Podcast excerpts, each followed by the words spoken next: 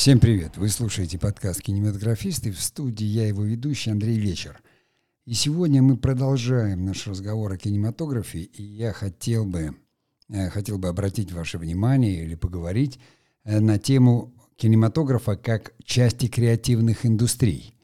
Наверняка вы все слышали, потому что уже порядка 20 лет обсуждается вот этот вопрос э, креативной экономики, да, э, креативных индустрий, то есть, ну, собственно говоря, э, можно сказать, что мы сейчас живем в эпоху знаний, и знания создаются людьми, то есть э, вот те самые создатели, которые хорошо описаны в книге «Креативный класс», это мы с вами, кинематографисты, в общем-то, одни из них. То есть те, кто э, теперь э, будет, как говорится, владеть основным контентом и э, основными э, нематериальными активами.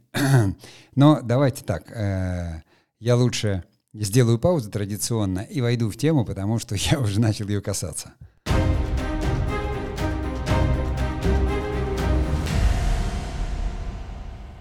Я бы сказал так, давайте начнем немножко с истории вопроса. Вот э, я в этом сезоне уже говорил о филогенезе кинематографа, то есть о том, как менялся сам кинематограф – это все можно совершенно нормально послушать в предыдущих моих подкастах. То есть мы договорились до того, что, в общем-то, кинематограф перестал выполнять только лишь такую вот, ну, какую-то идеологическую функцию или культурную функцию, что появилось вместе с новыми формами, да, такими как реклама или вот сейчас уже там видео на YouTube, а до этого телевидение, э, а, появились какие-то другие задачи функциональные у кинематографа, появился так называемый кинематографический продукт, и даже в своих подкастах я договорился уже до такого понятия, как кинематографистика, вот, э, которая, наверное, э, по аналогии со словом публицистика для меня была, то есть это такой кинематографический способ повествования, э, нарративного, наверное, для э, интернет-ресурсов разных. То есть когда, в общем-то, э, все вот даже сторис на YouTube, это, ой, на, на YouTube, ну, на YouTube, кстати, тоже есть э, формат вертикальный. Э, сторис в Инстаграм, они рассказываются даже 60-секундные сторис, выстраиваются кинематографическим способом. Э, и это уже такая кинематографистика. То есть уже не кинематограф, потому что, в общем-то, не создается так, как и даже не является частью, скажем, индустрии чисто экономически, а подходит к какой-то другой индустрии. И вот здесь, в общем-то, к истории вопроса можно сказать следующее. Я буду обобщать, потому что я не искусствовед и не, киновед, но тем не менее я напомню вам, что э, мир развивается там эпохами, так называемыми, да, что э, мы, как говорится, отслеживаем его по именно каким-то культурным этапам, там, философским, технологическим, и вот если, собственно, брать какую-то экономику грубо так, то понятное дело, что когда произошла первая, так сказать, технологическая революция, то есть, собственно, изобрели плуг, и люди стали возделывать землю, то главной ценностью э, в обществе стала земля. А главными, так сказать, людьми, э, даже, ну, не лидерами, а, так сказать, э, ну пускай будет лидерами, стали землевладельцы. То есть тот, кто владел землей, у кого было больше земли, тот был и король, как говорится. И это даже, ну, как говорится, не в переносном, а в прямом смысле, потому что вы понимаете, что стали образовываться государства, то есть вокруг каких-то сильных племен, где были сильные лидеры, то есть и вот появлялись всякие эти конунги, князья, там, герцоги, короли, да, и цари. На самом деле это были люди, которые организовывали как-то общество на какой-то территории. И вот это землевладение – было основным показателем власти и статуса. Естественно, со второй промышленной революции, когда придумали паровые машины, э, э, и стали появляться фабрики и заводы, то основным, как э, таким этим самым богатством стал капитал. И появились капиталисты и капитализм. И, в общем-то, капитал там до 20 века, как говорится, почти до 21 он так и рулил. Потому что даже если мы возьмем с вами всякого рода биржи, там фондовые и нефондовые, то все равно все эти акции свидетельствуют о капитале. И, в общем-то, э, главным таким этим самым был именно не товар, а именно средство производства. Отсюда там капитализм, империализм, глобализм и, и, и прочие измы, которые мы знаем. Э, культура, она, ну, где-то как-то там, наверное, мы там знаем, что она была классическая, фактически до там, конца 19 века, когда вот там, человечество вступило в эпоху модерна, то есть современную эпоху, то есть на уровне философии стали отказываться от какой-то там идеи единого Бога и стали себя осмыслять и искать себя э, в каких-то там новых и форматах. Все, появился модернизм, то есть в искусстве совершенно новые экспериментальные формы. Дальше уже тут в 20 веке, понимаете, эм, у нас там чуть позже, на Западе чуть раньше, это вот постмодерн, да, и пока вот мы не шагнули вот в этот новый век, в эпоху метамодерна, и, как ни странно, вот э, в эпоху знаний, так называемых, то есть этот формат, он был выдвинут там экономистами и учеными, я не буду путать фамилиями сложными английскими, которые это, как говорится, обозначали. Скажем просто, люди сидят, думают, думают философы, выдвигая новые концепции, думают экономисты, э, думают э, ученые, понимают, куда движется человечество, и, в общем-то, выдвинута была концепция того, что вот в новой экономике именно знания, то есть э, будут основным, а, основным богатством. Ну, под знание подразумевается все, что создано людьми именно креативно.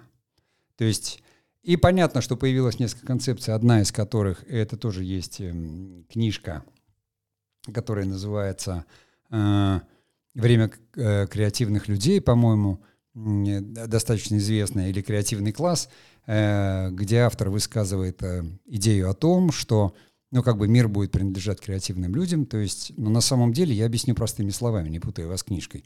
Вот смотрите, допустим, там мы знаем Форд, да, он был капиталист, он как бы человек, который толкнул там мир третьей промышленной революции, потому что придумал э, конвейер. Но чем он владел? Он владел заводами, которые производили машины. Он выдвинул концепцию, что мои машины должны покупать мои же рабочие, то есть сделал машину каким таким э, в широком потреблении, то есть доступной, да, то есть это был толчок там, к началу формирования среднего класса в Америке. Но он был капиталист, потому что он владел заводами. И вот мы берем теперь представителей совершенно точно, допустим, даже я не буду говорить Netflix, там, я не выговорю их фамилии, но те, кто на слуху, Безос, Amazon, да, или Цукерберг, Facebook, или там вот эти ребята, Брин там и же с ним, которые из Гугла. Вот чем они владеют? У них же нет заводов. Но нельзя же говорить, что, ой, они владеют серверами. Понимаете? То есть, а они владеют на самом деле э, почти всем миром, потому что Google главный там поисковик в мире, Facebook это там почти 3 миллиарда подписчиков совокупно с WhatsApp, и со всеми этими сетями. У Безоса вообще скоро уже будет триллион. Э, то есть и его оценка почти под триллион. А чем он владеет? Нельзя сказать, он владеет складами и логистической системой там, по миру доставки продуктов. Кроме этого, он недавно купил и э, кинокомпанию известную, американскую. И э, ему давно IMDb принадлежит. То есть эти люди как раз владеют правами, вот в основном права, права, права. Что производят креаторы? То есть один из самых главных показателей — это э, произведенная, то есть какая-то ценность нематериальная, на которую ты обладаешь авторскими правами. То есть музыкант написал музыку, да? э, писатель написал книгу. Более того, но к креативным индустриям относятся, в общем-то, даже вот ребята-крафтовики, которые делают крафт. И там тоже же возникает, он как художник его делает, он создает вещицу какую-то, она не относится, там, скажем, к искусству, она относится к каким-то вещам, но всегда же это производилось, да? Но только если раньше там гончар производил и каким-то образом там продавал, это как утварь, то теперь кому нужна утварь горшки? Но тем не менее люди берутся и делают, лепят что-то из глины, эти поделки продают. Вы можете поехать, как говорится, на флакон, завод дизайн и убедиться, что там это все продается. Поделочки из кожи, такие-такие. Я уже не говорю про Инстаграм, куда вы заходите, а там этих магазинчиков. Вот эти люди – они, владельцы, как говорится, э, прав именно вот авторских на свои изделия, они, как говорится, продают не только свой бренд, но еще какой-то товар. Писатели, музыканты, певцы, артисты, ну, конечно, кинематографисты. Я, кто захочет, может зайти, допустим, ну, совершенно спокойно в Википедию и почитать там статью о креативной экономике. Я здесь только скажу, чтобы там не заходить, что да, сама идея появилась где-то в 96-м, как всегда там у э, англосаксов, ну то есть на самом деле в Британии. Они искали, как говорится, новые пути, и э, была такая концепция вот э, на уровне государства, то есть правительством принята, и начали двигаться. Я могу рассказать только о своем опыте. В 90-м году, по-моему, я был на каком-то фестивале э, в Ливерпуле, в Англии. И меня вот тогда потрясло, мы ходили там, ну, играли спектакли, смотрели другие спектакли, а днем, естественно, там болтались по городу. И вот мы пришли в какой-то такой э, район, Пагаузы были, там, там река в Ливерпуле течет, и вот такие бывшие склады. И оказалось там совершенно невероятное пространство, там какие-то музеи, причем вот там музей, который я помню, напугал там всех своих коллег, потому что я зашел первый в какую-то комнату, это такая таверня, и там восковые фигуры. И я сел за стол рядом с восковыми фигурами. Девчонки, конечно, когда зашли, я пошевелился, они испугались. Вот знаете, что-то такое похожее было у нас, потому что я помню, там в Ростове-Великом, допустим, была, ты спускаешься там в каменный мешок. Это вот такие, ну, как бы развлечения, и там было организовано тоже с какими-то фигурами. Все знают э, там восковой музей восковых фигур мадам Тюссо и вот в этом духе. Понимаете? Это уже было чистое развлечение. То есть сам вот эти старые склады, которые уже не использовались по назначению, были изменены. Я там впервые увидел лофт. У нас никто не знал еще про лофты. Поэтому, когда в начале 2000-х в Москве появился ArtPlay, э, который создали, вернее, винзавод, ArtPlay, вот вся вот эта территория, я ее полюбил и ходил, и там в моих видеоблогах наверняка люди уже видели, что я там периодически делал оттуда какие-то репортажи, потому что это вот и есть креативная территория, причем у нас, как именует сама история, она возникла достаточно спонтанно. Допустим, история флакона в нынешнем виде, она такова, что там в 2008 году люди купили в момент кризиса эту недвижимость, что делать с ней не особо знали, и впустили туда, естественно, художников, э, в общем, креативных людей – и вы все можете увидеть, э, я э, там еще в 2009 году или 2010 я учился там на Final Cut, э, то есть на монтаж ходил. То есть там уже были вот такие кластеры достаточно серьезные. Это там компания, продающая оборудование, она вела и курсы. Вот. А потом там появилось все больше и больше, стали давать офисы. Потом мы там были в офисе кино, делали одна субкомпания, которая делала для ТНТ сериал – и сейчас там вообще, там, как говорится, и, и, и магазинчики, и кого там только нет. И телевидение уже там есть, потому что мы знаем, что дочь сидит там. То есть это креативный кластер. Мы уже все понимаем, что это такое. Сейчас 21 год. Я видел это в 90-м в Англии. А, а, собственно, в 96-м в Англии была принята уже такая вот программа, да, государственная, о креативной экономике. Вот они откуда идут. Но, ладно, я сейчас сделаю маленькую паузу, и мы пойдем дальше.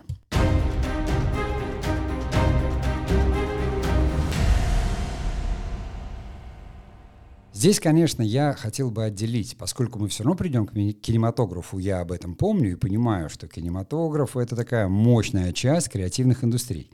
Но нужно отделить, что кроме креативных индустрий есть культурные индустрии.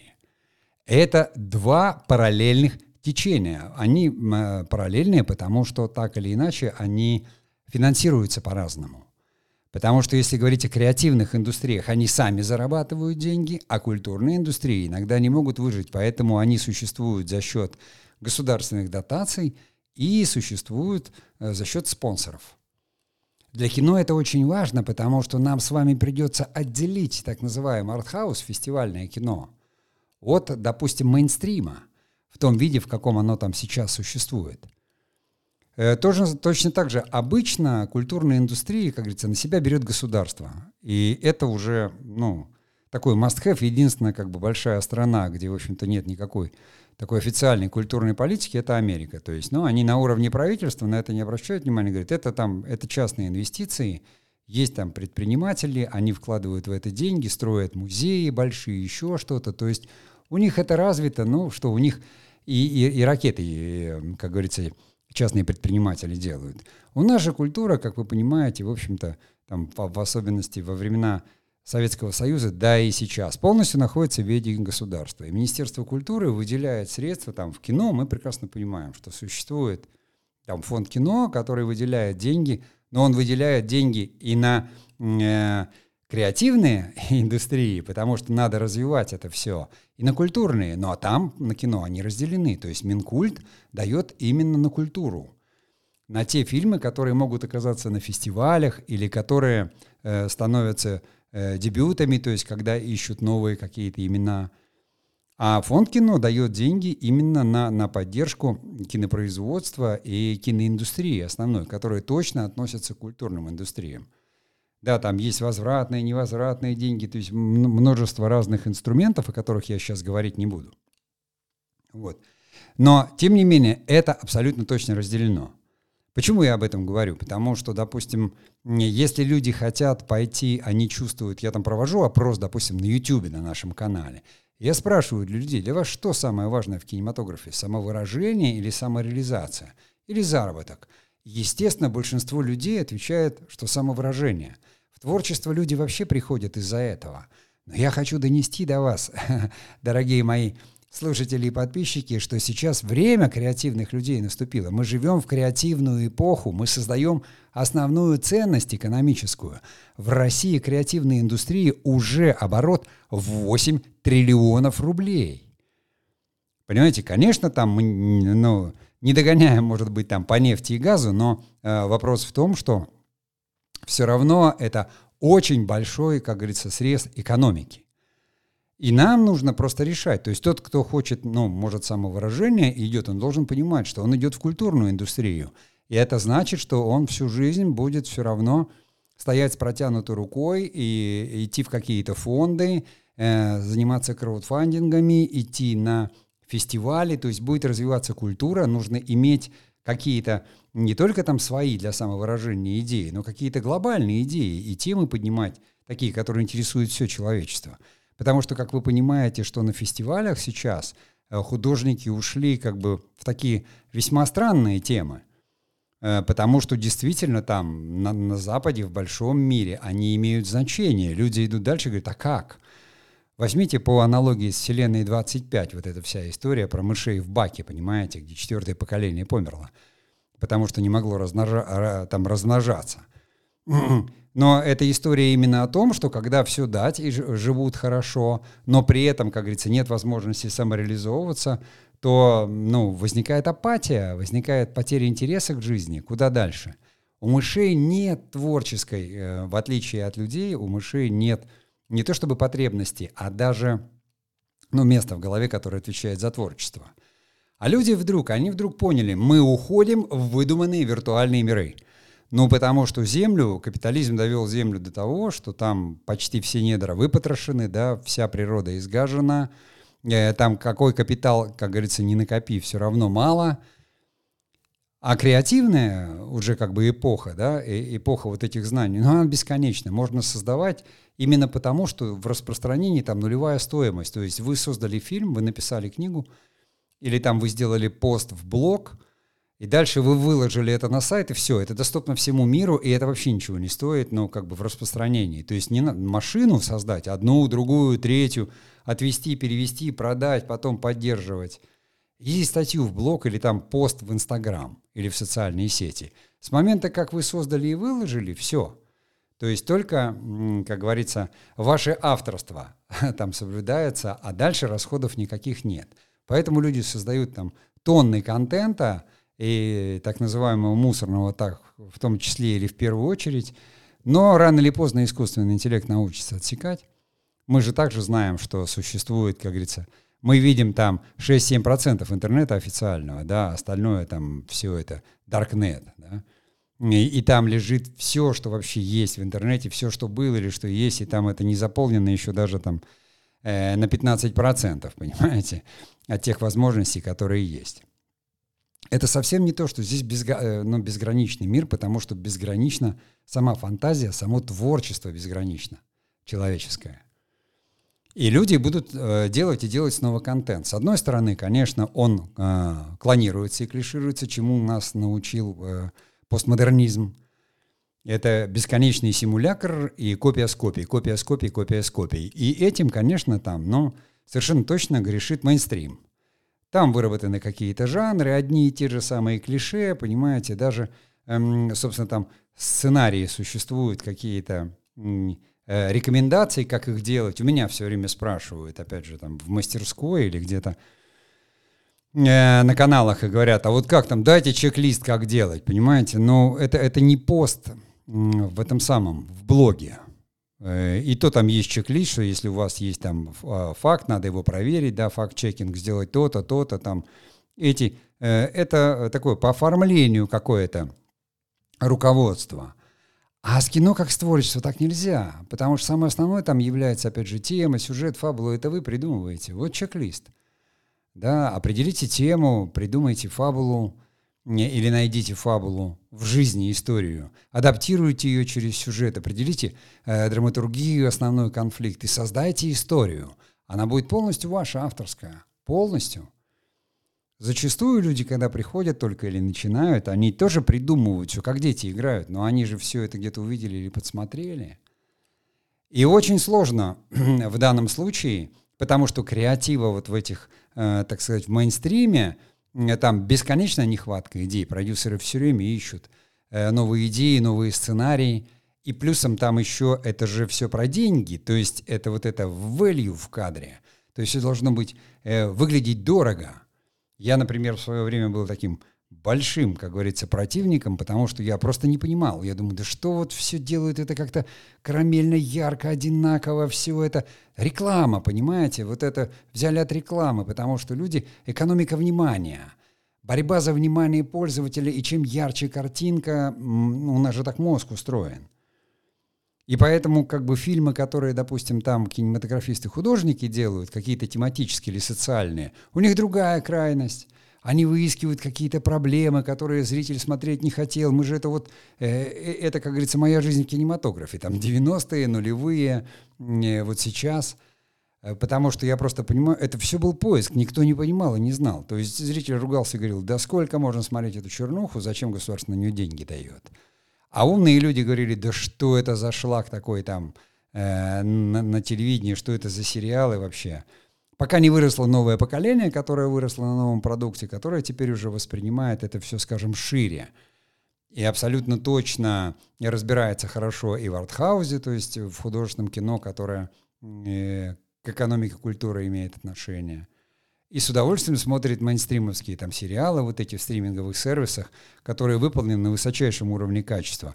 Именно художественного качества. Поэтому мы живем, как говорится, в хорошую эпоху. Но я сделаю паузу и продолжу.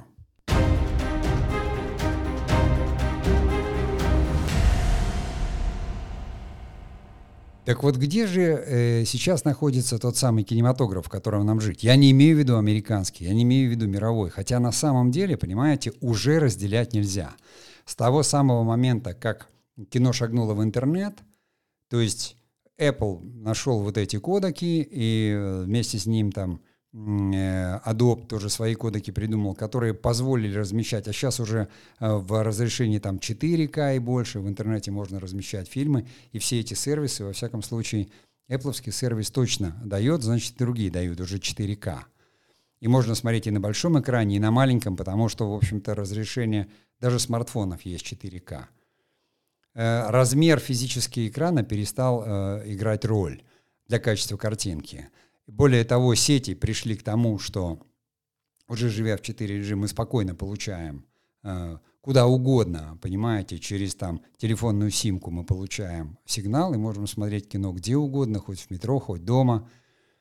И, естественно, это совершенно иная подача. Более того, после того, как э, Netflix не пришел. А вот когда он купил несколько наших сериалов, то есть оказалось, что, в общем-то, конечно, у кино была дистрибьюция, потому что многие наши картины, они выходили в прокат. Так или иначе. Там, в Китае, там где-то в Америке откатали, там где-то по Европе откатали. Но интернет — совершенно другое. Когда у сериала там или у фильма — организуется перевод там на несколько языков, и он лежит на центральных серверах там Netflix. То есть можно сказать, что мы вдруг неожиданно ввалились, как говорится, в мировой кинематограф. Но кинематограф ли это? Конечно, кинематограф как индустрия, понятно. Я еще раз говорю, что там 11 э, каких-то вот отраслей, э, которые вот англичане включили в этот список там в 96 году, э, креативных, креативной экономики. Кинематограф там один из. Там понятно, что телевидение, медиа, да, вот крафтовики все. Можно посмотреть. Я говорю, что на, эм, на Википедии это все. Потому что все-таки у меня подкаст, а не лекция какая-то. И кинематограф, каким образом он там оказался? Понимаете? Понятно, что там, ну, э, как раз не культурные индустрии, потому что они затратны. Это нужно государствам, это государственная политика. Культура — это государственная политика. А вот эм, как раз креативные индустрии — это экономика, это деньги. И понятно, что если мы делаем какой-то сериал, и, э, или нам заказывает сериал Netflix, как сейчас это произошло, да, и Россия там будет производить, их структура будет производить для Netflix э, Анну Каренину. То есть все, это уже часть, как говорится, такого мирового надстройки, мирового вот этой э, креативной индустрии. И это будет показываться на весь мир, там, с переводами, понимаете, точно так же, как другие сериалы, которые куплены, или же когда покупают э, сериал, ну, для производства, оригинал так называемый. Все, мы в мировой уже системе, более того, ведь ну, даже наши сервисы, которые вот у нас появились, да, Star, там, ТНТ Премьер, там, Кион, ИВИ, они же там э, выходят, там те, те же самые ИВИ, они ну, сейчас не вышли из-за кризиса на там IPO, но выйдут онлайн-кинотеатр. И э, это практически мировой сервис, потому что ну, люди русскоязычные, которые хотят, они могут подписаться, где бы они, хоть в Бразилии они живут, они подпишутся и будут смотреть. Все. Понимаете? То есть здесь нет границ. У интернета нет границ, и у креативных индустрий тоже нет границ. То есть вы, имея просто свой сайт э, в Инстаграм и продавая какие-то там ювелирные украшения очень простые из недорогих металлов или там интересные какие-то изделия, вы можете отправить там международной службы доставки да, людям куда угодно, в любую страну. Человек у вас купит, напишет вам по-английски, понимаете? И все, и вы отправите ему это. То есть мы живем уже в такой мировой экономике, естественно, и кинематограф эм, в ней уже находится. Почему я так упорно говорю? Потому что мы должны уже с вами, как кинематографисты, уже мозги-то свои, как говорится, разводить и понимать, что не, нельзя просто говорить, а, там вот у меня самовыражение, я, я хочу вот это, здесь э, дайте денег или там возьмите на работу. Это не возьмите на работу. Если вы автор, там, режиссер, сценарист, шоураннер, вы должны понимать, что все лидеры у нас так мыслят. Там, вот та же самая, э, ну, грубо говоря, там, э, Среда Александр Цикало или Бекмамбетов, да, он там с кино. Они все сидят в Голливуде. Роднянский провел там время. Ну, то есть он совершенно точно, как говорится, продюсировал там фильмы. «Второй город грехов». Он в мировом прокате вроде как не очень хорошо себя показал, но это все, что было. Э, лидеры индустрии, продюсеры, они, конечно, ориентируются на Голливуд. Это, допустим, ну, э, там, Роднянский, он кинопродюсер, Бекмаметов тоже по большей части. А, допустим, э, э, Цикало и Среда — это большей частью стриминговые сервисы, хотя тоже снимали кино. То есть все снимали, как говорится, все, но сейчас уже концентрируются именно на том, чтобы производить там англоязычный продукт или мультиязычный продукт. Когда ты понимаешь, что если у тебя есть идея, ты ее можешь адаптировать, и это делают, да, под любую локацию, то есть локализовать. Это бизнес, абсолютный бизнес. Есть такие э, большие проекты, да, как вот э, там «Игра престолов». Ну что ее локализовать? Это там по книге, это такой мировой проект. А есть Netflix все время ищет локализации. У нас тут молодые продюсеры, начинающие, там и э, шоураннеры, креативные продюсеры увлекаются – там, собирая какой-то контент-план да, по фильмам, это хотим, это, в основном же люди как бы ориентируются на свои вкусы, на свое понимание. Да, оно продвинутое, оно там современное, но они совершенно не учитывают то, что это продукт для всего мира. И его нельзя делать узколокальным. Потому что все равно новое поколение, которое высло, э, выросло, оно широко мыслит, оно мыслит именно э, мировыми э, какими-то масштабами, потому что мы все видим – я, например, ну, как говорится, уже читаю только англоязычные сайты, потому что если говорить вот о там издательском деле в интернете, да, digital, то у нас, ну, это понятно, что у нас в основном какой-то копипаст там или перевод, так было всегда. Но с появлением там Яндекс.Зен, который просто всосал и скопипастил все в себя, чтобы занять там выдачу первые 10 страниц – ты просто там нет никаких новых идей. Ну как? Где, где смотреть дизайны, интернет и веб-дизайны? Конечно, я иду туда и смотрю там сайты и, и удивляюсь. Потому что у нас там люди ну, используют дизайны, мне кажется, еще там 90-х годов во многом. Не говоря уже о каких-то так идеях каких-то. Хотя самая продвинутая часть, конечно, ориентируется. Но если ты хочешь новые идеи, все меняется очень быстро.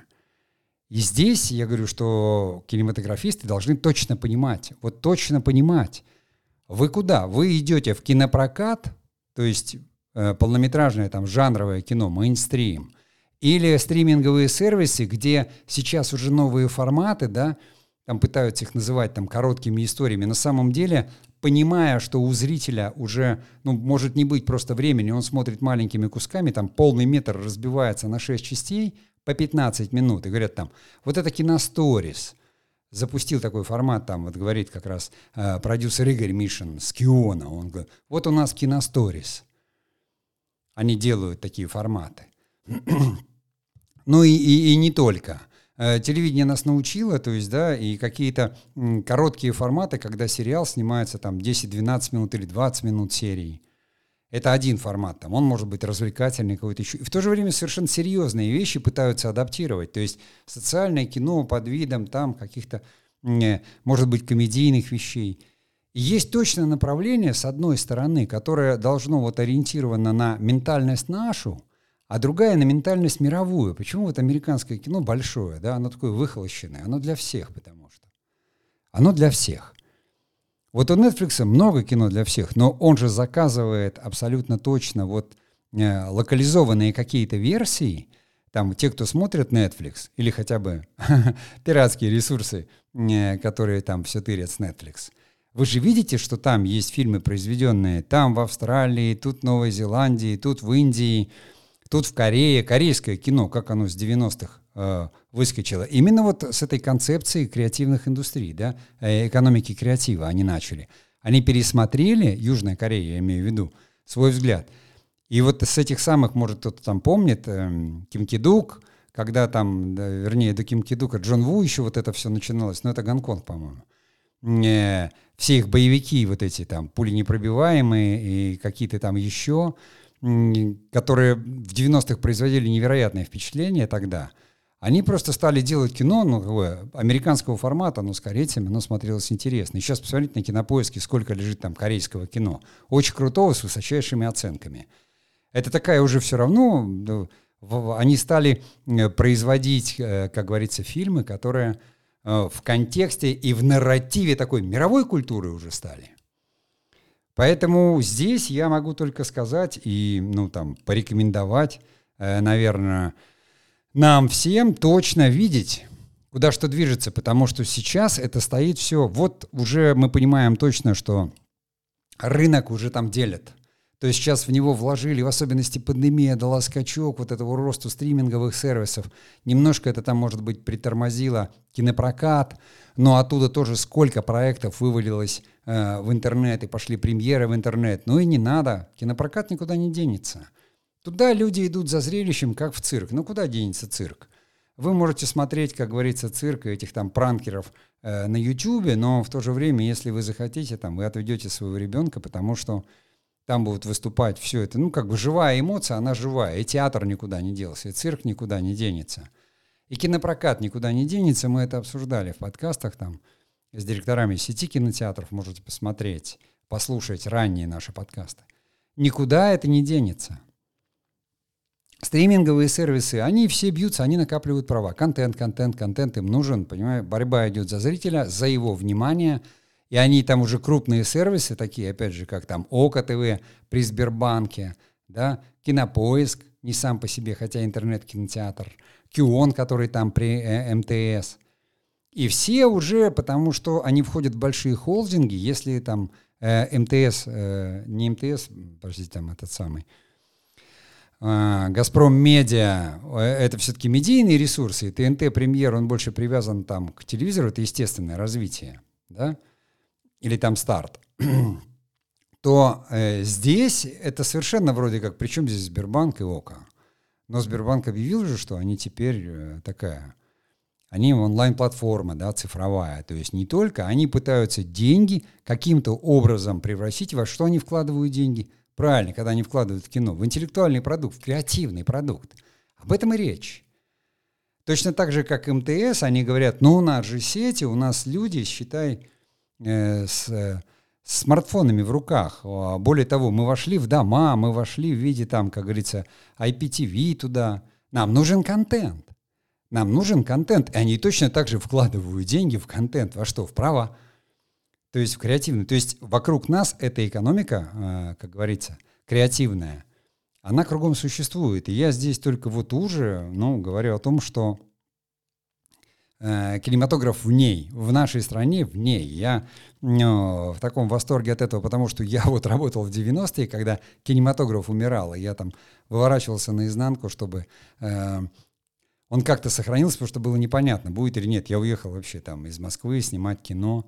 Э, на телевидении только зарождавшееся тогда, потому что телевидению нужен был контент, кино всегда было круто, а показывать-то было негде. Кинотеатры были закрыты, они были как мебельные салоны. В нулевых, когда вот метание шло, то ли мы советское кино, то ли не советское, то ли голливудское. Знаете, сейчас мы вышли, оказывается, вот оно. И, и всем нужен контент. Это я сейчас говорю только о кинематографе, я даже не говорю о том количестве контента, видео, который прово- ну, производится кинематографическим способом. Все, что является движущимися изображениями со смыслом, это кинематограф.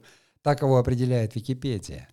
Хотя я говорю, что я для себя разделил, что есть э, кинематография, да, есть кинематографистика. Потому что реклама вот и же с ним. Если даже учебное кино тоже относилось к кинематографии, потому что учебные фильмы хоть локально показывали, ну а сейчас вы посмотрите, сколько их на YouTube.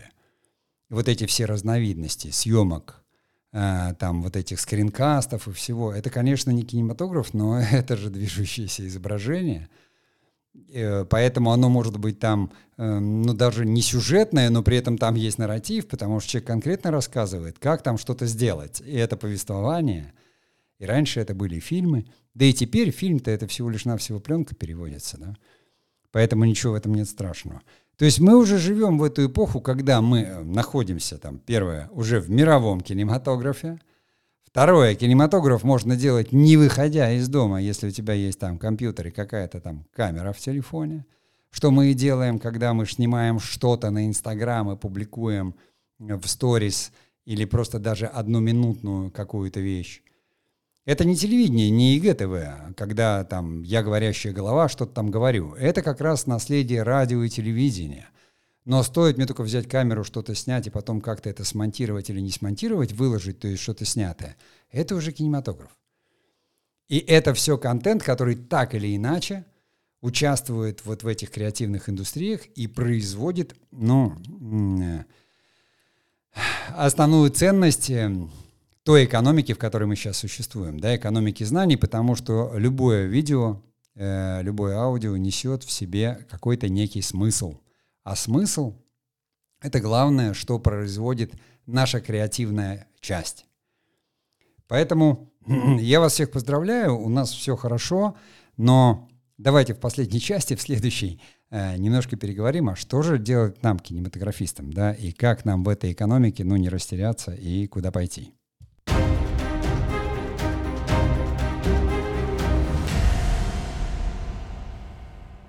Здесь я бы начал с того, что я бы сказал, ну понятно, что никто же капитализм-то пока не отменял. И хотя главной ценностью является уже не капитал, а креатив, но вы видите прекрасно, каким образом, да, э, допустим, с одной стороны, тот же самый YouTube следит за авторскими правами, потому что не хочет попадать на законы, потому что вы понимаете, с какой тщательностью э, там относятся к соблюдению законов. Именно потому, что если убрать закон, это второй пункт вот эм, э, этой креативной экономики. Если не будет закона об авторском праве, экономика развалится, потому что тогда непонятно, как это оценивать. Поэтому YouTube так следит. YouTube — платформа, которую предоставляет возможности для авторов.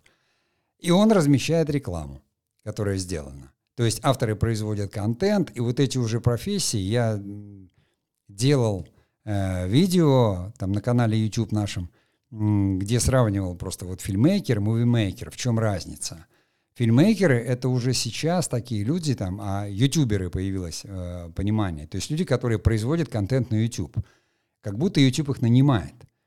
Но на самом деле даже вот у нас есть канал на YouTube, пускай с небольшим количеством подписчиков, но ты являешься, э, как говорится, партнером YouTube, и он отчисляет тебе какие-то маленькие-маленькие там микронные отчисления. YouTube зверски забирает себе там почти половину — из того, что так или иначе а, получает от рекламодателей.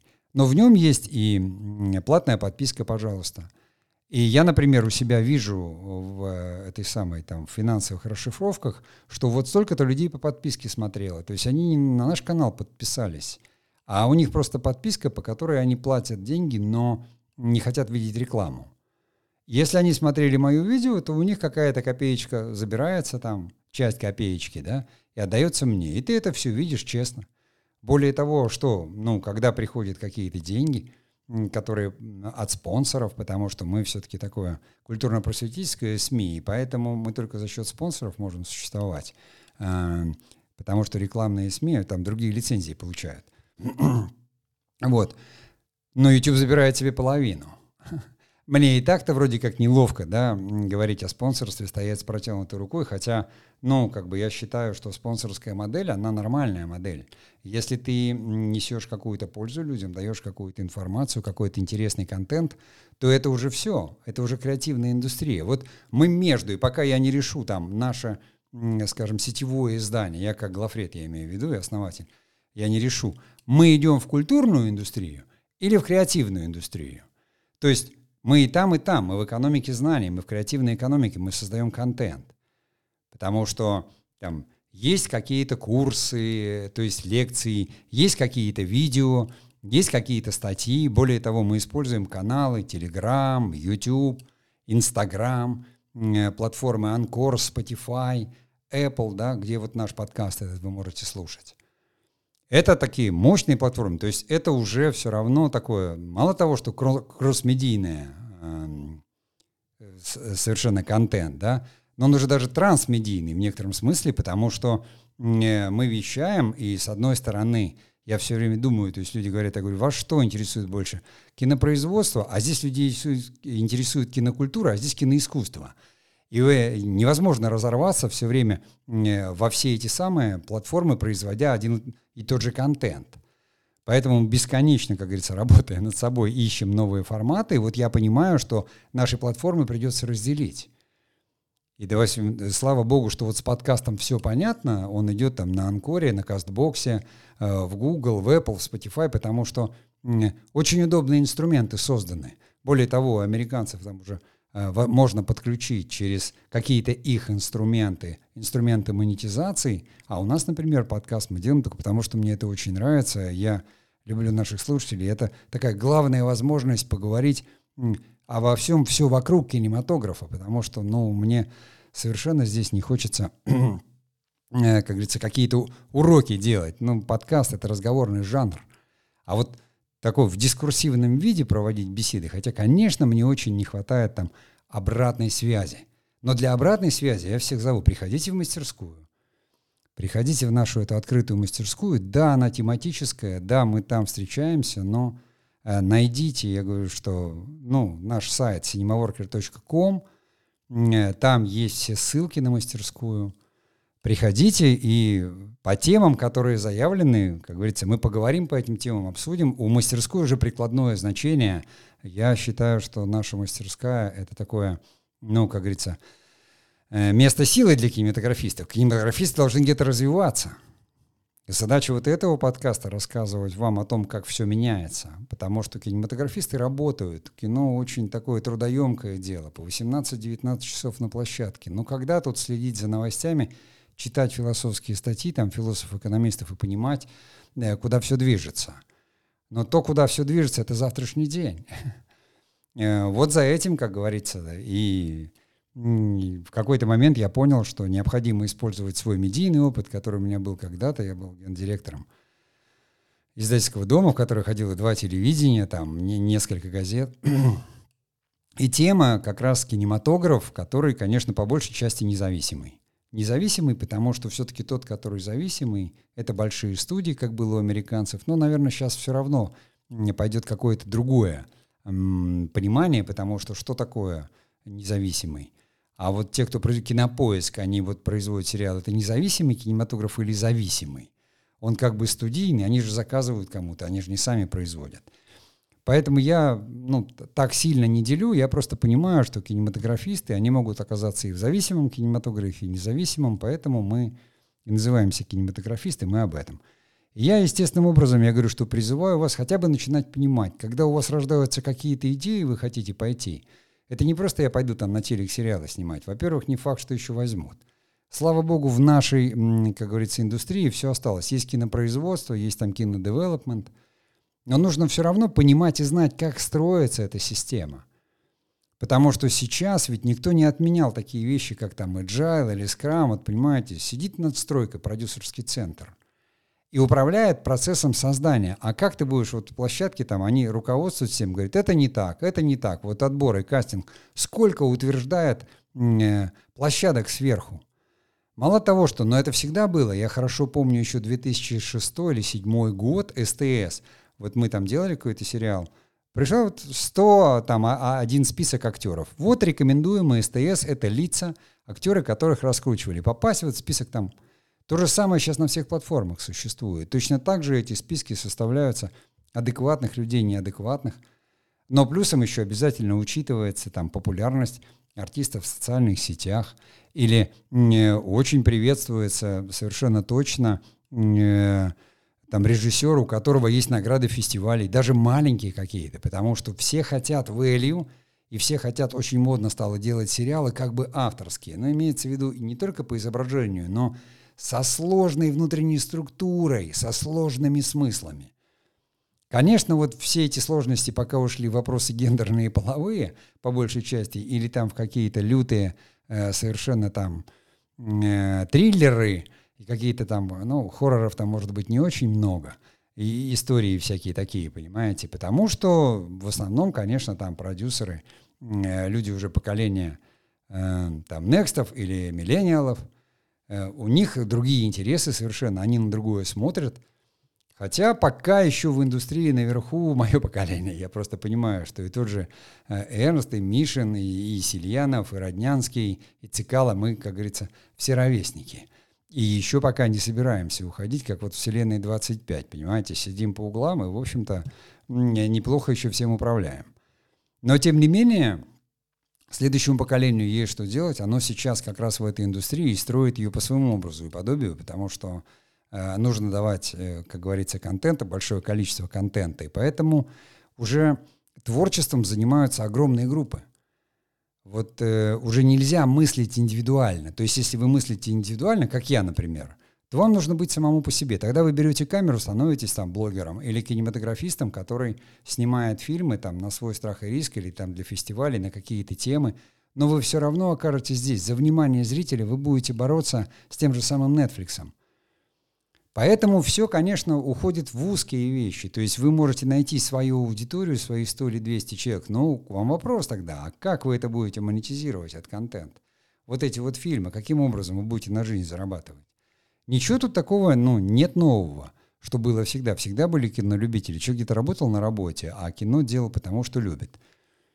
Но навыки кинематографические дадут вам возможность каким-то образом там может быть, не монетизировать контент, но точно, как говорится, обеспечить хотя бы себя. Вот об этом я там и говорю, мы в мастерской об этом говорим. Где, понимаете, просто узко уметь писать киносценарий, комедии, это очень узко. А понимать, как работает драматургия, как вообще сюжетное построение, да, что такое нарратив и как он вплетается вообще там в трансмедийные нарративы – это уже как бы кинотворчество. Владеть кинотворчеством — это круто, а, потому что вы можете применять это даже в лонгридах. Я уже не раз приводил этот пример, что человек там кинематографист и ищет, там собирается какая-то редакция, говорит, нам нужен обязательно кинематографист, то есть человек, который мыслит визуально. Вот об этом. Но дают ли это киношколы? Нет, там еще до этого не доросли. Ну, то есть есть уже какие-то киношколы частные, которые там типа готовят шоураннеров. Да что вы, окстите, здесь 15 лет. Нужно отработать там и автором, и быть и писателем, и э, пройти целую цепочку, быть еще и продюсером, чтобы стать шоураннером. Это очень долгий путь. Это чисто если в кинематографе. А кинематограф уже часть креативных индустрий. Он не сам по себе. То есть он существует, как говорится, в культурном нарративе, в философском нарративе, в экономическом, в технологическом нарративе.